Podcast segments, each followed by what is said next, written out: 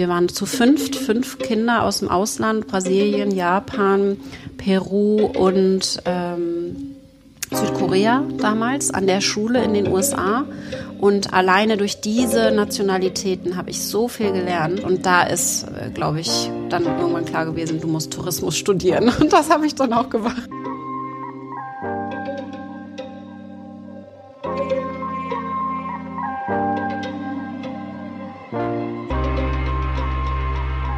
Erste Generation MV, ein Podcast im Jubiläumsjahr der Gründung Mecklenburg-Vorpommerns. In diesem Jahr gibt es etwas zu feiern. Am 3. Oktober 2020 wird Mecklenburg-Vorpommern 30. Die Gründung des Landes war ein Neuanfang und gleichzeitig das Ende von dem, was vorher war. Aus zwei Ländern wurde eins. Trotzdem spricht man noch heute von Ost und West. Wir kommen aus dem Osten. Wir sind geboren in der DDR haben dort einen Teil unserer Kindheit verbracht. Erwachsen geworden sind wir in Mecklenburg-Vorpommern.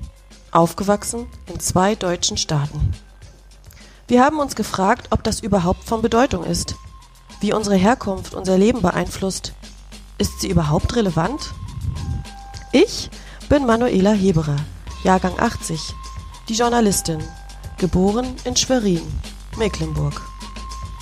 Ich bin Judith Kenk, Jahrgang 81, die Netzwerkerin, geboren in Greifswald in Vorpommern. Wir sind die letzte Generation Ost. Und wir sind die erste Generation MV. Hallo und herzlich willkommen zu einer neuen Folge unseres Podcasts Erste Generation MV. Heute ohne Judith, ähm, weil wegen Corona derzeit noch alle Schulen geschlossen sind, ist sie ähm, zu Hause und muss ihre zwei Kinder betreuen. Wir beide konnten das hier heute alles ein bisschen anders regeln, Katrin und ich. Ähm, für mich ist das heute auch das erste Live-Interview seit äh, irgendwie knapp sechs Wochen. Ist auch ein bisschen komisch. Äh, wir sitzen jetzt hier in Wittenförden äh, bei Katrin Hill.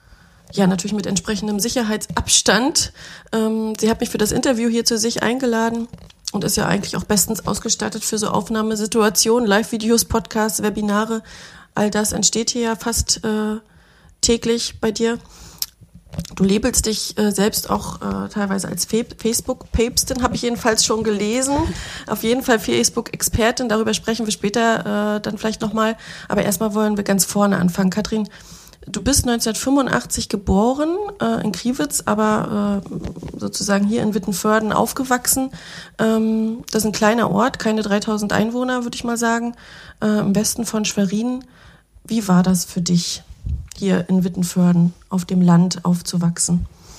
Also ich würde sagen, es war sehr behütet hier auf dem Land zum einen, aber generell war es schon so, dass wir sehr frei waren, als wir klein waren. Also man wirklich nicht in irgendwelche Zwänge gesteckt wurde. Wir konnten eigentlich, ich glaube, soweit ich mich erinnere, mit vier Jahren bin ich schon draußen alleine außerhalb des Grundstücks umhergekraucht und das hat keinen gestört. Es war alles ruhig hier.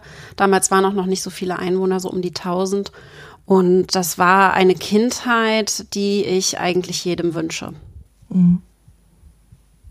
Deine Eltern haben hier in Wittenförden auch ein Geschäft. Hatten sie das damals auch schon oder wie war das? Die haben nach der Wende direkt angefangen mit dem ja. Unternehmen, vorher noch nicht. Äh, da waren sie angestellt. Mein Papa war Heizer in der Schule, der ist ja. immer morgens um vier raus. Ja. War dann aber zum Frühstück wieder da und meine Mama war in der Stadt arbeiten, also. Ja. Nun bist du 85 geboren, das ist ja, äh, ja relativ äh, nah schon an der Wende. Kannst du dich noch äh, an irgendwas so aus DDR-Zeiten überhaupt erinnern oder ist das schon ganz, ganz weit weg? Für mich ganz weit weg. Mein Mann schon eher, der kann sich auch dran erinnern, als er noch so drei, vier war, ich eher nicht. Bei mir ist dann wirklich nach der Wende erst so wirklich die Erinnerung da und auch natürlich die Geschichten meiner Eltern. Mhm. Was waren das so für Geschichten, was die so erzählen oder erzählt haben? Es sind viele Geschichten wie, also der Vergleich, ne? wenn man heutzutage eben so dieses, wir brauchen eigentlich keine Hilfe der Nachbarn mehr, da war viel mehr dieses Gemeinschaftsgefühl, dann kommen Geschichten, äh, es ist ein Rohrbruch gewesen, wie dann alle angepackt haben in der kompletten Nachbarschaft. Das hat man heute nicht mehr. Heute ist dann die Firma, die angerufen wird und äh, mit den Nachbarn redet man kaum noch. Also das kommt sehr, sehr häufig noch immer hoch bei meinen Eltern insbesondere. Mhm. Was meinst du, woran liegt das? Ich glaube, wir sind einfach jetzt an so einem Punkt, dass man sich alles erkaufen kann. Mhm. Und dann tut man das auch irgendwie. Das war damals einfach nicht der Fall. Da war das nicht so leicht, jemanden zu bekommen. Und deswegen war dann ganz viel Improvisation, ganz viel ähm, Gemeinschaftsgefühl, weil es einfach nötig war irgendwo. Und das ist heutzutage nicht mehr. Mhm. Es ist äh, komisch, dass du das sagst äh, oder interessant. Ich habe auch ähnliche Erfahrungen gemacht. Also ähm, ich hatte auch das Gefühl, ähm, ich war neun, als äh, die Wende war, dass danach viele Sachen ganz, ganz anders waren. Also auch so Freundschaften oder Bekanntschaften, die die Eltern hatten, die so selbstverständlich waren, haben sich so zerbröselt. Ne? Es ist dann alles irgendwie, jeder hat dann mehr für sich gemacht und äh, weniger Gemeinschaft. Ähm, das stimmt, das habe ich auch so erlebt. Wie sind deine Eltern damit umgegangen? Also äh, haben die da irgendwie Probleme mit gehabt, dass sich das geändert hat oder haben die sich da so gefügt? gefügt, klar, irgendwo, aber also ich höre insbesondere meine Mama die ganz gerne dann trotzdem nochmal an diese Zeit zurückdenkt. Sie ist natürlich äh, froh, dass ich das irgendwo, sag ich mal, weil Gemeinschaftsgefühl ist das eine, aber es gab ja auch bestimmte Zwänge, bestimmte Sachen, die man einfach nicht machen durfte. Das heißt, immer so dieses Positive und Negative wird dann da im Zusammenhang gesehen, das ist ganz klar. Aber da wird, also gerade sie denkt da sehr häufig gerne dran zurück und versucht das auch irgendwie ein Stück weit nochmal wieder zu reaktivieren. Also wir schauen halt zum Beispiel, dass wir uns hier im Verein auch austauschen. Ich bin in der Gemeindevertretung gewesen, fünf Jahre lang. Jetzt hat mein Mann übernommen. Das heißt, wir versuchen dieses Gefühl von früher, was ich eben von meinen Eltern noch kenne, doch irgendwie noch weiterzutragen. Mhm.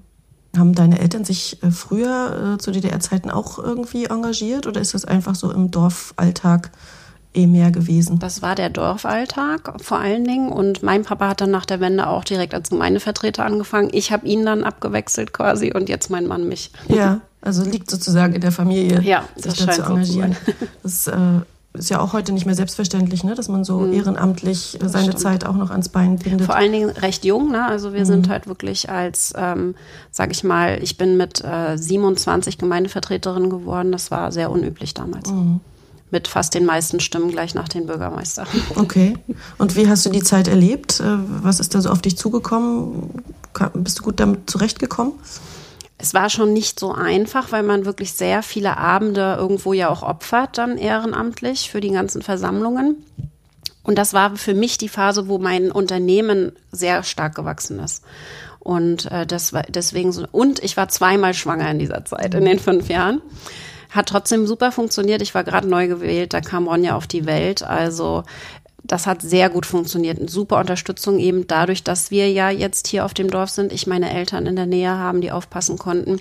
Und wir haben damals, sonst wäre es wahrscheinlich auch nicht so einfach gewesen, tatsächlich noch im Haus meiner Eltern gewohnt. Mhm. Das heißt, ich bin los, habe das Babyphone angemacht, habe gesagt, Oma, hier pass mal auf. Und dann hat das super funktioniert. Mhm. Du hast vorhin äh, auch davon gesprochen, dass deine Mutter oder deine Eltern auch so von ja auch Entbehrungen in der DDR oder von Entbehrungen in der DDR-Zeit äh, gesprochen haben. Was war das so? Was sehr spannend ist bei mir, äh, ich bin ja sehr reiselustig und meine Mama war das auch schon. Mhm. Und sie konnte halt bestimmte Sachen nicht machen. Äh, sie konnte auch nicht das studieren, was sie wollte. Sie wollte eigentlich Architektur studieren, musste dann BWL am Ende studieren und hatte auch Glück, äh, überhaupt erstmal das Abi machen zu können damals. Wollte ich gerade sagen, immerhin konnte sie Na, das machen. Ne? Genau, da hatte sie wirklich Glück. Also sie war auch gut genug, aber man war ja auch so ein bisschen willkürlich alles. Mhm. Und äh, sie hat dann in Berlin studiert. Wie gesagt, nicht das, was sie eigentlich wollte. Und von den Reisen her sie hätte viel lieber, viel mehr ähm, gesehen damals, hat aber trotzdem das genutzt, was sie hatte. Also sie ist ganz viel nach Ungarn und halt in Richtung Osten, mhm. war viel in Polen, in der Tschechei und ähm, auch äh, Sochi zum Beispiel. Also hat auch wirklich Reisen gemacht, wollte auch nach Kuba. Das wäre so ihre nächste Reise gewesen, wenn die Wende nicht gekommen mhm. wäre. Ähm, all das ging dann irgendwo und diese Reiselust, auch wenn sie es nicht ausleben konnte, das hat sie irgendwie an mich weitergegeben, witzigerweise. Mhm. Seid ihr so als Familie viel gereist? Ja, schon. Aber in Deutschland. Ne? Also wir waren sehr viel in Deutschland unterwegs. Im Sommer haben wir immer dann nach der Wende an der Ostsee Urlaub gemacht, ohne meinen Papa. Der war selbstständig, konnte, oh. konnte nicht wirklich frei machen, ohne Mitarbeiter damals. Und meine Mama ist dann mit uns gefahren und im Winter waren wir dann immer in irgendeiner Winterregion und haben uns auch viel Deutschland angeguckt. Einfach mal eine Woche mit dem Wohnwagen los und das war oh. wirklich ähm, total toll. Dadurch habe ich diese Offenheit auch einfach, die ich oh. mittlerweile habe. Mhm. Das war nach der Wende und vor der mhm. Wende. Äh, was habt ihr da als Familienurlaub? Woran kannst du dich noch erinnern? Ja, wir haben die ersten, wir haben direkt nach der Wende haben wir eine Videokamera bekommen. Das heißt, daran kann ich mich durch diese ganzen ah. Videos sehr gut erinnern. Das heißt, als mein Bruder auf die Welt kam, äh, 89, äh, da ging das dann los, dass wir auch Videos haben. Davor haben wir wirklich eher im äh, Mecklenburg Urlaub mhm. gemacht. Das weiß ich noch, aber eher kurz, Kurzausflüge, mhm. also gar nicht als Familie nicht so weit weg wie meine Mama das damals allein gemacht mhm. hat. Also das weiteste, was wir dann mal weg waren, glaube ich, war auch Tschechien, Tschechoslowakische Republik ja damals noch. Und äh, Winterurlaube, in, nee, na, Winter gar nicht so richtig, so Herbsturlaube im Thüringer Wald, den ich dann immer als verregnet und grau und gruselig in Erinnerung hatte. Äh, ist ja gar nicht so, aber das, das war es dann auch. Ne? Und Ostsee, naja gut, ähm, da, wir haben so dicht dran gewohnt. Ist ja oft mhm. so, dass man dann gar nicht dort unbedingt Urlaub macht. Dann stören einen die ganzen äh, Trabikolonnen, dass man so lange braucht, bis man überhaupt da ist. Da sind wir dann im Sommer gar nicht so häufig hingefahren. Aber du hast schon erzählt, du hast das so ein bisschen scheinbar von ihr geerbt. Äh, ja. Du bist ja überall, habe ich das Gefühl, schon unterwegs gewesen. USA habe ich gelesen, Südamerika, Südafrika, Neuseeland. Ja. Wie hat es angefangen? Also wie das sind die Orte, an denen ich gelebt habe tatsächlich, wo ich nicht nur im Urlaub war. Äh, das hat angefangen erstmal durch diese Reiselust. Also ich war mit 13 dann das erste Mal alleine auch zwei Wochen in Holland mit so einer Radreisegruppe. Mit 13? Mit, also ich war vorher schon in Deutschland auch ah, weg. Okay. Also ich glaube mit elf war ich das erste Mal in Deutschland in so einem Sommercamp damals. Ähm, Ist das von dir ausgekommen, so ein Impuls hast du ja, da gerne? ich wollte ja. das unbedingt. Und deine Eltern haben das unterstützt? Die haben das unterstützen können damals auch. Und äh, ich habe mir tatsächlich mit Walnüssen verkaufen das Geld dann verdient. Und äh, hier ja, im Ort. Äh. Hier im Ort, wir haben einen riesigen Walnussbaum mhm. und ich habe dann einfach für äh, damals eine Mark so eine riesen Schalen immer zusammengesammelt und habe dann äh, den kompletten Herbst äh, Walnüsse verkauft, um dann im Frühjahr diese Reise machen zu können. Hast du erzählt auch, wofür du das äh, Geld brauchst? Natürlich. Ich ja. habe ein großes Schild gemalt und, und ich glaube, es haben ganz viele gekauft, die gar keine Walnüsse essen. Aber Nur damit du dein Ziel erreichst. Das ist ja schön. Ja, genau. Und äh, das war so der, die ersten Reisen, die wir gemacht haben, dann Holland und so ein bisschen angesteckt hat mich dann auch damals meine Englischlehrerin, die erzählt hat von Australien und auch Bilder gezeigt hat und so. Und da habe ich, oh, da will ich hin, da wollte ich mhm. unbedingt hin. Es war aber damals so, das war gerade äh, kurz nach 2000, wo diese Entscheidung für mich da war. Ich wollte unbedingt ins Ausland. Und da hatten meine Eltern aber einfach noch nicht das Geld. Ne? Die mhm. hatten das noch nicht so locker sitzen und haben erstmal gesagt, Katrin, mach dann Au pair nach dem, mhm. nach dem Abi dann. Äh, da kriegst du wenigstens Geld und wir müssen nicht ganz so viel äh, zahlen dafür. Und meine Mama hat dann ein Jahr geschaut, irgendwie, wie sie dieses Geld zusammenkriegen könnte. Und dann war im Radio die Organisation, die das ähm, macht hier bei uns auch ganz aktiv AFS im Radio. So die das ist die letzte Woche für die Anmeldeschluss. Also sie müssen sich diese Woche noch anmelden. Und dann hat meine Mama mich zur Seite genommen hat gesagt hier lass uns das mal machen. Ich glaube wir haben jetzt genug Geld zusammen und können dir das ermöglichen. Mhm. und äh, da war ich 14 damals und bin dann mit 15 ein Jahr in die USA gegangen ja, sie hat es tatsächlich, sie hat ein Jahr, weil ich habe ja ein Jahr von nichts anderem gesprochen. Ich habe ein, oh. aber es ist halt, die Investition war damals und deswegen bin ich in die USA gegangen.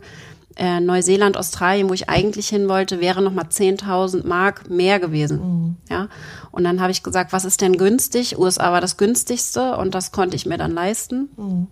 Weil das war damals eine Organisation, wo äh, die ein bisschen teurer war, muss man sagen, aber die haben äh, richtige äh, wir hatten vier Wochenenden, wo wir komplett vorbereitet wurden auf diese, auf dieses Erlebnis ja auch. Mhm. Ne? Und ähm, das hat sehr geholfen, weil ich weiß von vielen anderen Organisationen, bei uns aus der Klasse von 21 Personen sind damals fünf ins Ausland gegangen. Mhm. Ich habe die alle angesteckt. ja, das wollte ich fragen. Also ja. ich habe so das Gefühl, dass das so eine Zeit war. Ne? Also aus ja. meiner Klasse damals sind auch mehrere äh, ins Ausland gegangen. Äh, jetzt höre ich das gar nicht mehr so häufig, dass es wirklich so eine Zeit war, wo das besonders auch gepusht wurde, wo ja. vielleicht auch die Eltern gesagt haben, Mensch, ermögliche dir das, mach das. Wir konnten das früher nicht. Ja. So in diese Richtung, dass das dann eher noch war. Obwohl das, es halt meine besten Freunde, ist, die, die, die wirklich dann auch direkt mhm. mit mitgezogen sind. Die sind äh, alle woanders in Spanien, England mhm.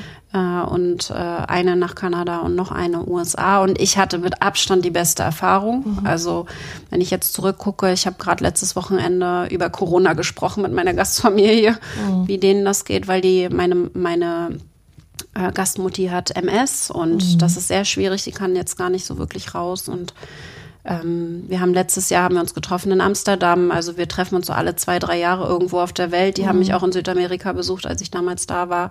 Und das ist für mich einfach so eine Erfahrung gewesen. Deswegen nicht nur die Gastfamilie was Besonderes, sondern auch wir waren zu fünft, fünf Kinder aus dem Ausland, Brasilien, Japan, Peru und ähm, Südkorea damals an der Schule in den USA. Mhm. Und alleine durch diese Nationalitäten habe ich so viel gelernt. Also nicht nur diese, dieser Aufenthalt in den USA, sondern einfach meine beste Freundin auch immer noch aus Brasilien, die ähm, mir so viel beigebracht hat. Und da ist, äh, glaube ich, dann irgendwann klar gewesen, du musst Tourismus studieren. Ja. Und das habe ich dann auch gemacht. Ja. Wo hast du das studiert? In Heide, nördlich von Hamburg, mhm. habe ich äh, zwei Jahre verbracht. Ich war ein Semester in München fürs Praktikum. Da wollte ich eigentlich Frankreich machen. Die haben mich dann kurz vorher dann, die, wie die netten Franzosen dann so sind, nochmal abgesagt. Und äh, ein Semester war ich in Südafrika. Mhm. Wie war das dort? Südafrika ist ja noch mal ein bisschen was Schön. anderes als äh, USA. Auch, äh, ja, auch total ähm, anders nochmal, weil wir waren nicht in Kapstadt. Die meisten gehen ja dann nach Kapstadt. Wir waren in einem äh, Ort vier Stunden von Johannesburg, also mitten im Land und äh, eine sehr weiße Stadt. Das heißt ganz extrem Rassismus auch, mhm. ne, so. Ähm, man hat gemerkt, Kellner und Putzmänner und Frauen waren wirklich farbig, fast alle. Und man konnte, wir hätten gar nicht mit dem Fahrrad fahren dürfen, theoretisch. Das macht man nicht, als Weißer sowieso nicht. Und dann merkt man eben, wir waren in einer in einem Haus zu zehnt, äh, mit zehn Studenten, mit Stacheldraht, mit elektrischem Zaun, mit richtig hohen Mauern, drei mhm. Meter hoch. Also da konnte man nicht durchgucken. Also es ist einfach ein ganz anderes Lebensgefühl zum Teil. Aber ich habe die guten Seiten kennengelernt mit den Safaris, mit den Parks. Wir mhm. sind äh, zu den Victoria-Fällen und all diese Erlebnisse konnte ich damals mitmachen, weil ich habe damals ganz viel BAföG bekommen. Ich habe voll das BAföG bekommen oh. im Studium und äh, habe mir das immer gut eingeteilt. Also ich war schon immer sehr sparsam. Oh. Das habe ich wahrscheinlich auch von meinen Eltern ne, von damals irgendwie so mitgenommen. Und dementsprechend habe ich mir dann, ich habe immer gesagt, ich mache das irgendwie möglich. Wenn ich das machen will, dann kriege ich das irgendwie hin. Und das habe ich auch so, ne? Und dann habe ich halt, dann bin ich halt äh, an die Victoria-Fälle, aber habe die ganze Zeit nur Trockenbrot gegessen. Oh. So, ne? also, Hauptsache was erleben. Hauptsache was erleben. Es war mir egal, was ich gegessen habe. Ja. ja. Und äh, wie bist du dann an die anderen Orte noch gekommen? Neuseeland, Südamerika? In Chile war ich noch mhm. äh, fast ein Jahr. Äh, Chile, ich wollte unbedingt Spanisch lernen. Ich wollte schon ins äh, das Studiensemester wollte ich schon in Argentinien verbringen. Da war das aber ein Losverfahren und man, ich wurde nicht genommen, so dass ich dann in Südafrika gelandet bin. Und ich wollte unbedingt Spanisch lernen und deswegen bin ich nach Chile. Ich habe 150 Initiativbewerbungen in drei oder vier Länder in Südamerika geschickt. Und dann habe ich den Job in Chile bekommen. Das war bei einem Reiseveranstalter dort. Der ist dann nur, ich wollte zwölf Monate bleiben, nach acht Monaten pleite gegangen. Das war also eine für mich sehr spannende Erfahrung, weil ich dadurch mehr Zeit hatte zum Reisen. Also ich mhm. habe dann zwei volle Monate reisen können und habe, als sich das schon abzeichnete, ähm, den Job auch gar nicht mehr gemacht und habe dann in der Bar gearbeitet und mhm. da habe ich viel besser Spanisch gelernt als bei dem mhm. Reiseveranstalter und habe dann wirklich auch einen Monat lang in der Bar gearbeitet, wo ich dann ja viel umgänglicher auch mehr mit den Chilenen auch dann sprechen konnte. Das war während des großen Erdbebens dort vor Ort. Mhm. Das habe ich also alles mitbekommen. Und 2009, 2010 war ja das Erdbeben. Und Wie ist das in Chile? Das ist so wahnsinnig weit weg äh, für ja. jemanden hier aus. Also ich habe wirklich, wenn du mal guckst auf die Landkarte, USA ist ja noch mit das dichteste. Ich habe mir immer das Land ausgesucht von dem Kontinent, das weit am weitesten entfernt war. Okay. Auch Neuseeland ist ja, ja, weiter geht's nicht. Warum? War das bewusst oder unbewusst? bewusst. Also was heißt bewusst? Mich reizt das einfach so weit weg wie möglich. Ich wollte wirklich jetzt, also damals, ne, habe ich gedacht, jetzt musst du es machen, wo du noch keine Kinder hast und wirklich jeden verrückten, du kannst alles tun. Ne? Ja. Mir war, ich hatte keine Grenzen in meinem Kopf, keine. Und genau so bewusst bin ich dann eben immer an die verrücktesten Orte, äh, wie irgendwie möglich. Und Neuseeland war dann ist schon immer ein Traum. Ich habe meine Abschlussarbeit des, des Studiums auch über Neuseeland geschrieben, ohne jemals da gewesen zu sein. Und äh, habe dann nach dem Studium erstmal in Hamburg gearbeitet eine ganze Weile, habe mich da in das Online-Marketing-Thema eingearbeitet und bin dann aber nach Neuseeland mit meinem jetzigen Mann. Wir wollten eigentlich mehrere Jahre bleiben und äh, sind dann ein Jahr am Ende dort gewesen und haben aber auch feste Jobs gehabt. Also nicht irgendwie nur Kiwi pflücken, das haben wir zwar auch gemacht, aber äh, wir haben dann auch tatsächlich nach zwei Monaten beide feste Jobs gehabt. Er als Zahntechniker und ich als Online-Marketing-Berater. Also ihr wart damals schon zusammen. Wir waren damals schon zusammen. Wir sind zusammengekommen äh, drei Wochen bevor ich nach Südamerika bin und hatten dann erstmal direkt eine Fernbeziehung. Aber die ging ja dann auch fast irgendwie. Neun, Neun Monate. Monate? Neun Monate war Ja, ich dann. das ist schon heftig. Wir kennen uns allerdings seitdem wir Babys sind. Mhm. Unsere Mamas haben zusammen studiert in Berlin und dementsprechend war es, glaube ich, eine gute Zeit, eine gute Kennenlernzeit. Wir haben sehr viel damals einfach auch schon geskypt. Mhm. Alle zwei Tage haben wir geskypt, bestimmt eine Stunde und das war schon, war schon ganz toll so als Kennenlernzeit. Mhm. Die nimmt, diese Zeit nimmt man sich sonst als neues Paar eigentlich fast gar nicht. Ja. Ich Mhm. Aber er kommt nicht ja hier aus der Ecke? Er kommt aus Bad, also Aus, also auch aus Mecklenburg-Vorpommern. aus Mecklenburg, genau. Mhm. Zwei Stunden fahren wir, wenn wir seine Mutti besuchen wollen. Und dann sind wir mal direkt an der Ostsee. Also Mhm. wir, wir sind schon Ostseekinder. Ja. Und ist er auch so, hat er auch so dieses Reisefieber wie du oder? Nicht mehr. Der ist voll angekommen wieder. Er war auch in Australien ein Jahr, ähm, bevor wir zusammenkamen. Ähm, aber also es, ich möcht, muss ihn jetzt schon so ein bisschen in den Flieger reinzwingen. Er fliegt nicht mehr so gerne. Er ist hier total happy in Mecklenburg und freut sich, dass er seine Schafe hier hat. Und Der bodenständige Mecklenburger, wie man richtig, ganz genau. oft so sagt. Ja. Schön. Ähm, wie lange hat so diese intensive Reisezeit in deinem Leben äh, angedauert? Wie, was für einen Umfang hat das ungefähr, wenn du mal so nachrechnest? Mit 15 war ich ja in den USA, 15, 16.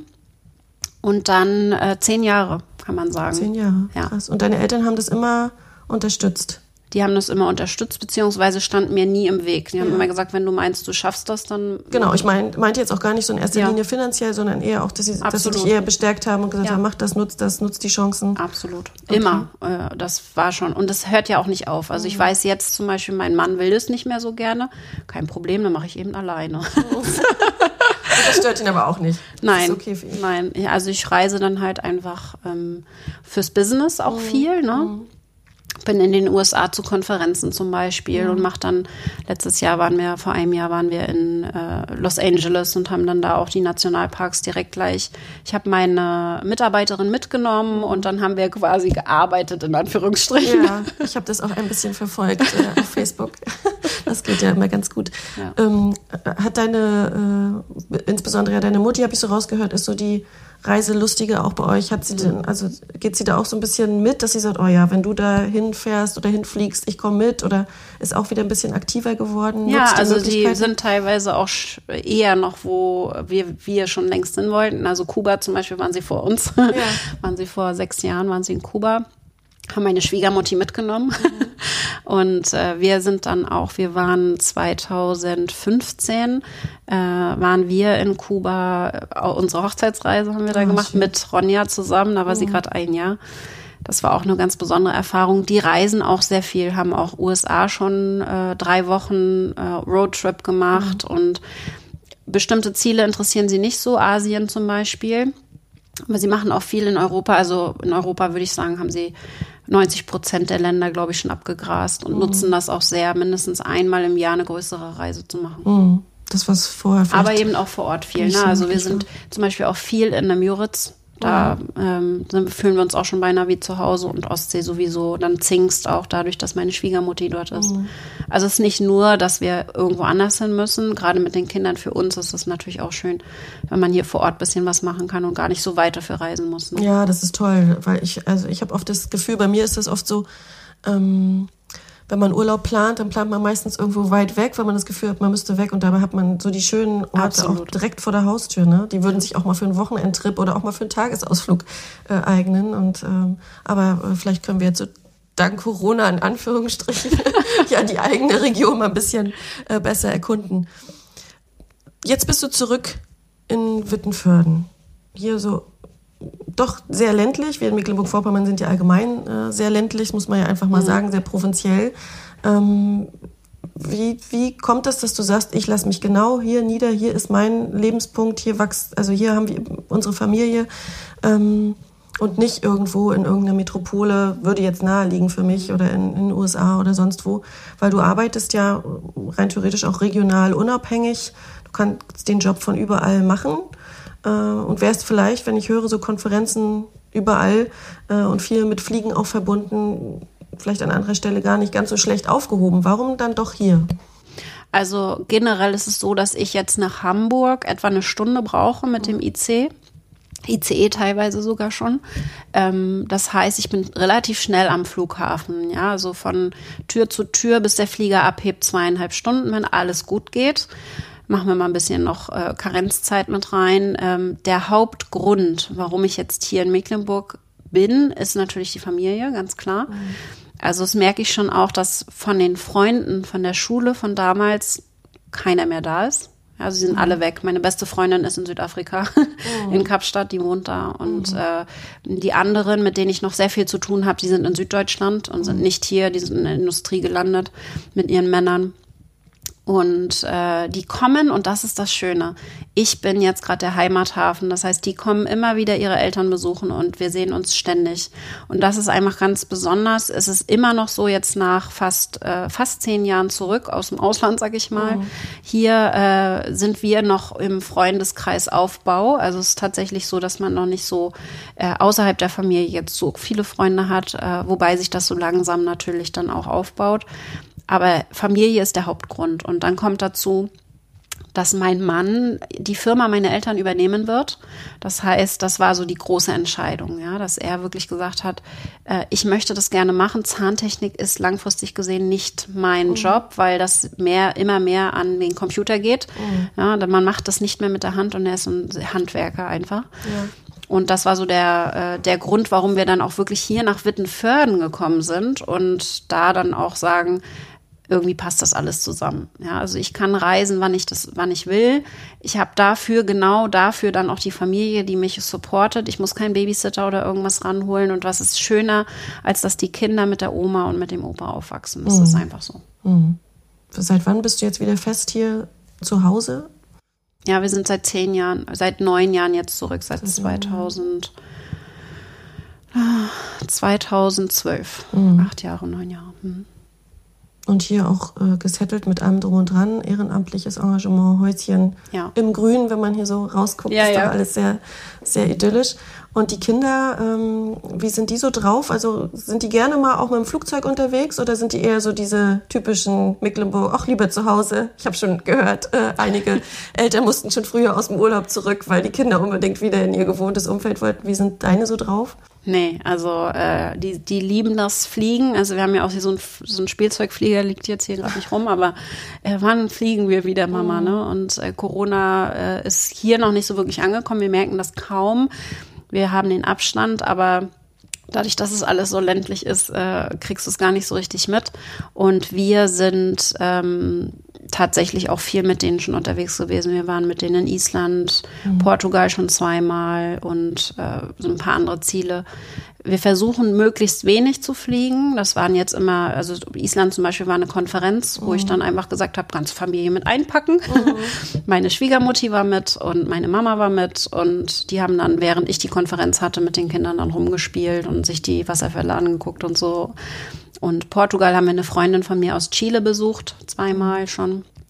Das heißt, ich verbinde das immer auch irgendwo, weil ich habe meine Freunde auf der ganzen Welt verstreut und mhm. das ist halt einmal total schön, dass du so reisen kannst und eigentlich nie alleine gelassen bist, sondern immer Leute besuchen kannst. Mhm. Das heißt, du verbindest auch deine beruflichen Reisen dann auch gerne äh, damit, auch die Familie mit einzubeziehen, Natürlich. mitzunehmen. Mhm. Besser geht's doch gar nicht. Ja. Stichwort Corona, du hast es gerade gesagt, ähm, es sind ja eigentlich äh, ziemlich viele jetzt ins Homeoffice verbannt oder verdammt, wie auch immer man das äh, sagen möchte. Ähm, für dich ist das wahrscheinlich gar nicht so eine wahnsinnige Umstellung, ne? weil du ja. arbeitest, glaube ich, äh, tatsächlich auch hauptsächlich hier aus dem Homeoffice, oder? Ja, 99 Prozent, mhm. außer wenn ich gerade auf Reisen bin. Mhm. Das heißt, für mich, ich merke es gar nicht. Wenn die Kinder nicht zu Hause wären, würde ich es nicht merken. Und ja. da ist, wie gesagt, meine Mama, die ganz viel unterstützen kann. Das passt zum Glück sehr gut. Die haben eine neue Mitarbeiterin seit diesem Jahr und die kann sie jetzt entlasten, sodass sie Zeit für die Kinder hat. Das mhm. ist also überhaupt nicht selbstverständlich. Letztes Jahr wäre das gar nicht gegangen, dass sie so viel Zeit mit den Kindern verbringt. Jetzt geht es.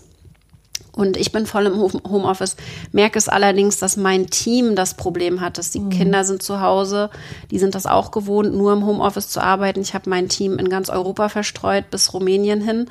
Ähm, aber mit den Kindern zu Hause ist man doch einfach nicht ganz so produktiv, obwohl wir mehr zu tun haben denn je. Mhm. Ja, du sprichst es an. Also mhm. irgendwie erfolgreich ohne Ende, habe ich das Gefühl. Deine äh, Facebook-Seite hat mittlerweile irgendwie mehr als 20.000 Abonnenten. Ich finde das so bemerkenswert hier, so aus der Provinz raus. Ähm, hast du da unglaublichen Erfolg. Wie hast du das gemacht? Wie ist das passiert? Äh, also erst einmal äh, ging das ja nicht so los. Ich habe vier Jahre lang als Selbstständige keine Steuern zahlen müssen. Das heißt also auch nicht viel Umsatz gehabt. Mhm. Die ersten Jahre hier in Deutschland, weil ich wirklich getauscht habe, die Stunde Arbeit gegen Geld. Ja, und das musste sich dann ändern, als die Kinder kamen. Und da habe ich gesagt, ich fange an mit Online-Kursen.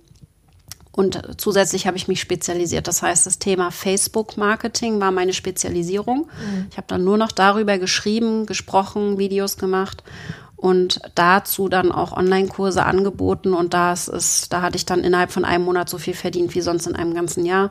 Und das ist seitdem geht es nur noch bergauf. Ich habe ein Team mit zehn Leuten mittlerweile, vier mhm. davon fest angestellt, die anderen sind Freelancer äh, Coaches, die für mich arbeiten. Ich muss das alles eigentlich gar nicht mehr alleine machen. Mhm. Und äh, das ist, äh, hättest du mich vor fünf Jahren gefragt, ich hätte dir einen Vogel gezeigt. ich hätte es niemals geglaubt, dass das funktioniert.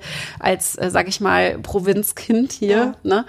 Ich habe mich damals, als wir 2012 zurückgekommen sind, äh, dafür eingesetzt, dass wir hier Glasfaser kriegen. Mhm. Bin von Tür zu Tür gelaufen und habe geklopft und habe gesagt, hier bitte, wir brauchen 100 Häuser, die es machen, sonst wird es nicht verlegt. Mhm. Die haben wir hatten 110 am Ende. Mhm. Dann wurde Glasfaser verlegt und ich habe drei Luftsprünge gemacht, weil ich ein halbes Jahr mich hier mit dem Internet gequält habe. Wahrscheinlich einer der ersten Orte hier äh, in der Region, ja. die das. Äh, Wir waren der zweite damals. Ja, super. Mhm. Ähm, Selbstständigkeit ist ja auch nicht so jedermanns Sache. Ne? Also mhm. viele so aus meinem Umfeld, ähm, da die suchen eher so das sichere, die sichere Bank. Ich denke mal, du hättest bestimmt auch die Möglichkeit gehabt, irgendwo einen festen, sehr gut bezahlten Job äh, zu bekommen. Warum hast du dich für die Selbstständigkeit entschieden? Ja, ich wollte nie selbstständig sein. Habe ich schon. das hätte ich jetzt ganz anders vermutet. Nee, ganz ehrlich, ich habe, ich kenne es von meinen Eltern. Ne, das war wirklich dieses typische, was in allen Köpfen steckt: selbst und ständig arbeiten mhm. bei meinen Eltern. Ist einfach so und es ist immer noch so.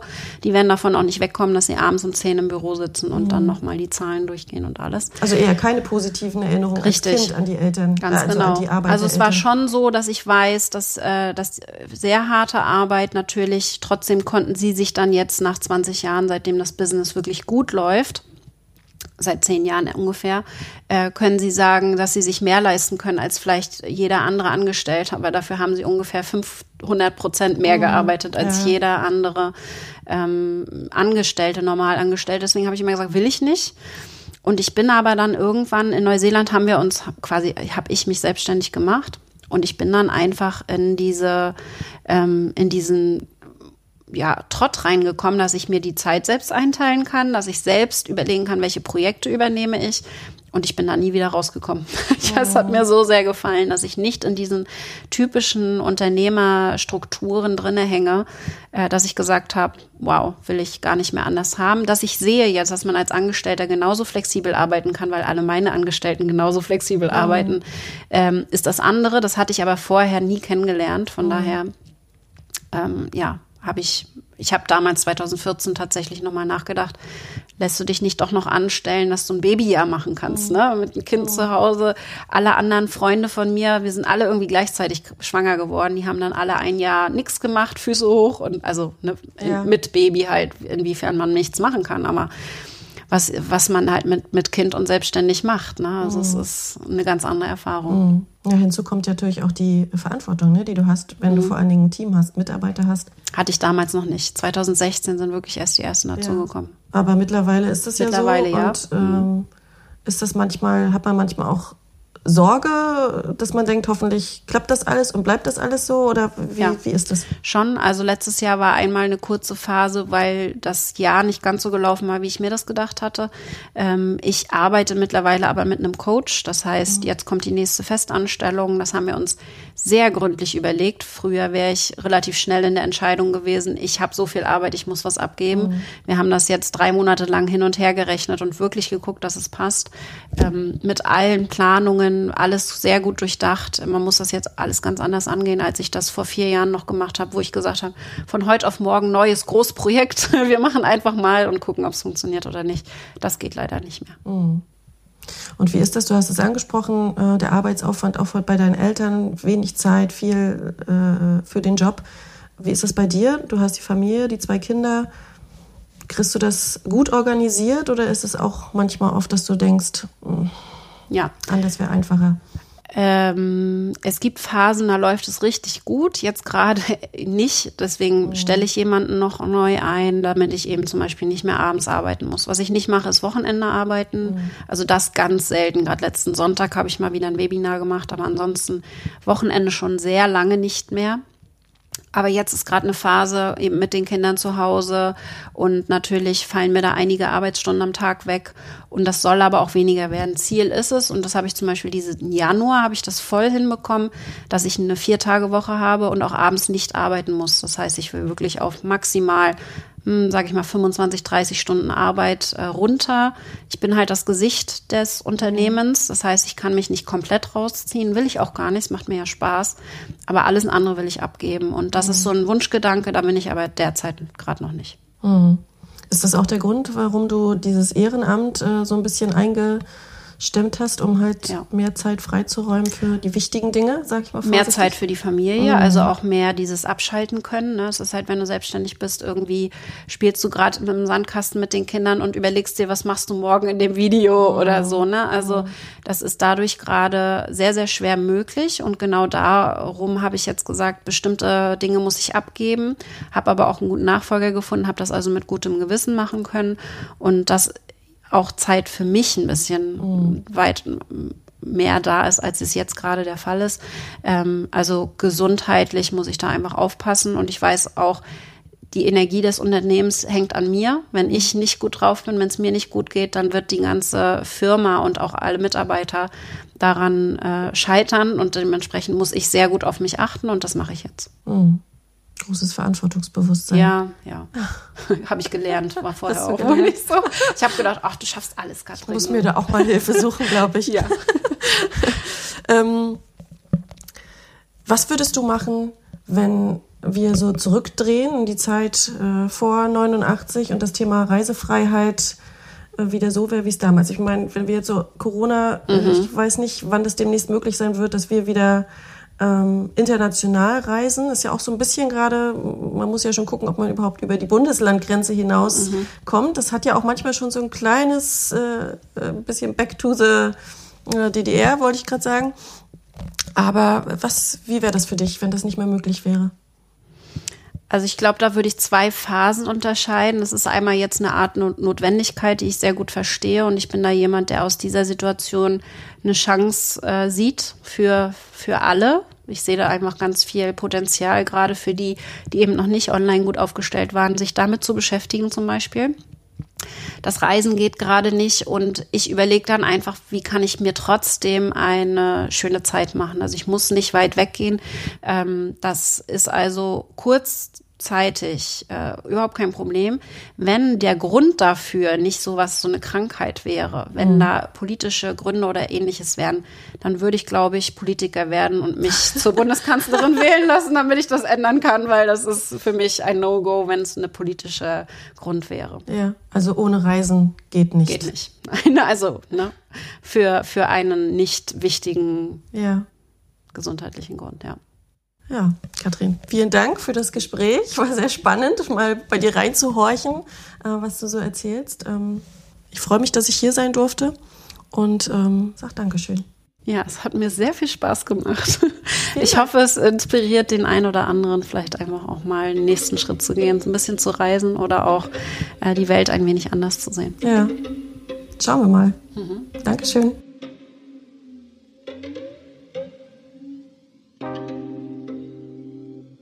Das war eine Episode der Podcast-Reihe Erste Generation MV. Nach einer Idee von Manuela Heberer und Judith Kenk. Mehr zum Podcast und weitere Episoden gibt es unter www.erstegenerationmv.de. Produktion und Schnitt Manuela Heberer.